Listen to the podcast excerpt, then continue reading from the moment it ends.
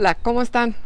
Pues aquí eh, dándoles una, una reflexión, una meditación, porque son tiempos un poco difíciles, pero debemos de mantener nuestro gozo porque en Cristo, en Nehemías dice que eh, nuestro gozo es la fortaleza del Señor.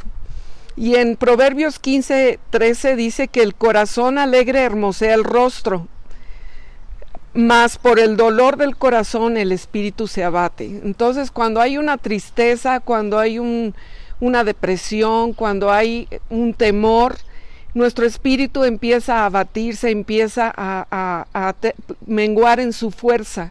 Entonces nosotros debemos de tener esa alegría, ese gozo de parte de Dios.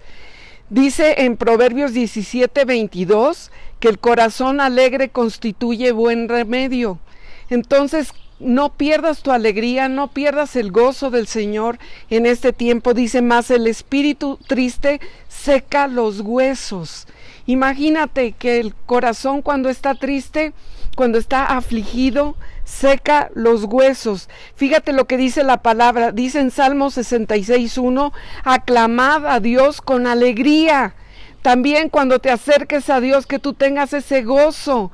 Cuando tú te acerques a Dios, que estés alabándole ahí en tu casa, que pongas alabanzas y que estés gozoso alabándole a Dios. ¿Cómo nos llenamos de alegría?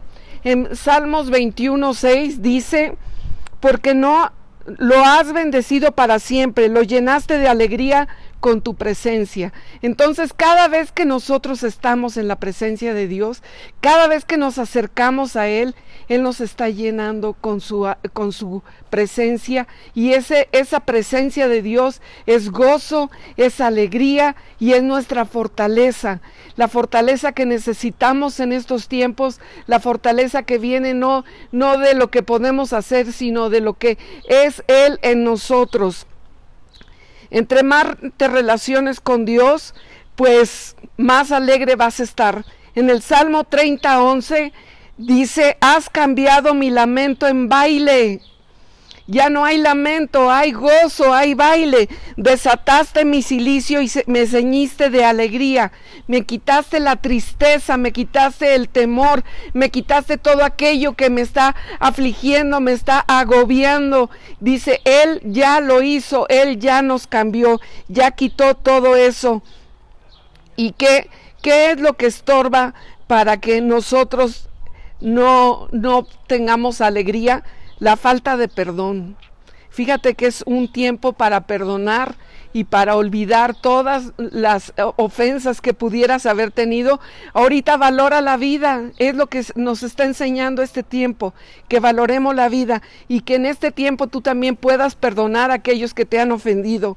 El odio, también apaga el, el, gozo y la alegría cuando alguien está odiando a una persona o el enojo o la tristeza.